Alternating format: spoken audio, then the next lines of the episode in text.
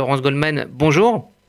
Bonjour Rudy. Alors, on a signalé ce matin aux alentours de 10h30 un incident. Les avocats euh, ont quitté euh, la salle d'audience. Oui, en effet, Rudy, cette journée a débuté euh, avec un nouvel incident ce matin, alors que les magistrats se faisaient attendre.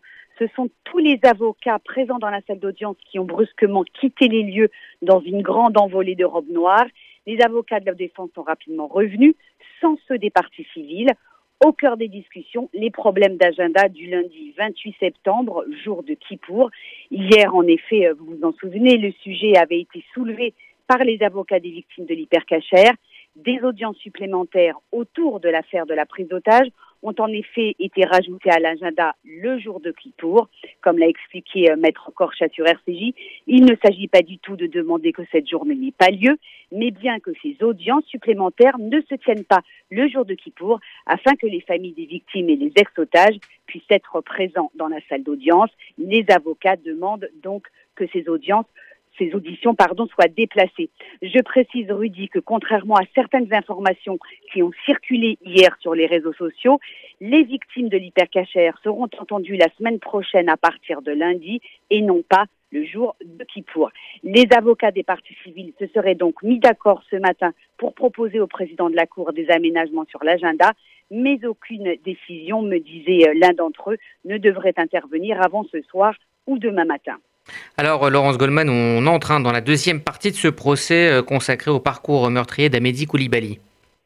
Oui, et sur le fond, euh, cette audience qui a débuté en retard, elle a débuté avec l'audition d'un policier de la sous-direction de la police judiciaire des Hauts-de-Seine.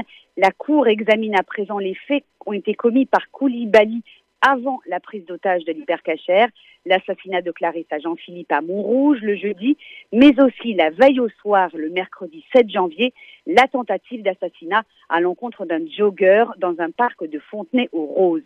Des coups de feu sont tirés à l'encontre d'un homme qui, selon le policier, n'a pas forcément de raison d'être visé par une attaque terroriste. On est le soir, rappelons-le, de l'attaque contre Charlie Hebdo. Les frères Kouachi en fuite. L'assaillant du jogger n'est pas identifié par la victime, mais sa description, un homme vêtu d'une doudoune, capuche en fourrure sur la tête, correspondrait à celle de Koulibaly. Selon l'enquêteur, il aurait pu vouloir tester ses armes ce soir-là. Le lendemain matin, jeudi 8 janvier, c'est Clarissa Jean-Philippe, la jeune policière municipale, qui est attaquée à un carrefour de Montrouge alors qu'elle intervient sur un accident de la circulation.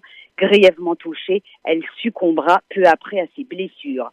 Ce matin à la barre, l'enquêteur a évoqué une hypothèse, par ailleurs, une hypothèse dont vous vous en souvenez, on a beaucoup parlé, mais pour laquelle il dit n'avoir aucune certitude. Koulibaly aurait fait brusquement demi-tour ce matin-là alors qu'il se dirigeait vers la rue Gabriel Péry où se trouve une synagogue ainsi qu'une crèche et une maternelle juive, l'école Yagel Yaakov. Un témoin a d'ailleurs déclaré aux enquêteurs le soir même qu'un individu de type africain aurait été aperçu aux abords de la synagogue, mais aucune certitude encore aujourd'hui donc, cinq ans après les faits, toujours selon le policier. Ce qu'il a confirmé en revanche, c'est que c'est bien la même arme qui a été utilisée pour l'assassinat de Clarissa Jean-Philippe le jeudi, puis le vendredi, lors de la prise d'otage de l'hypercachère. Elle a été retrouvée sur les lieux après l'assaut du GIGN. Les douilles retrouvées à Fontenay-aux-Roses après l'attaque du jogger correspondent également à l'arme de l'hypercachère. À partir de ce moment, le jeudi 8 janvier au matin, Amédi Koulibaly devient une cible prioritaire pour les enquêteurs, au même titre, au même titre pardon, que les Kouachi, qui sont toujours en fuite. Au palais de justice de Paris, Laurence Goldman pour RCJ.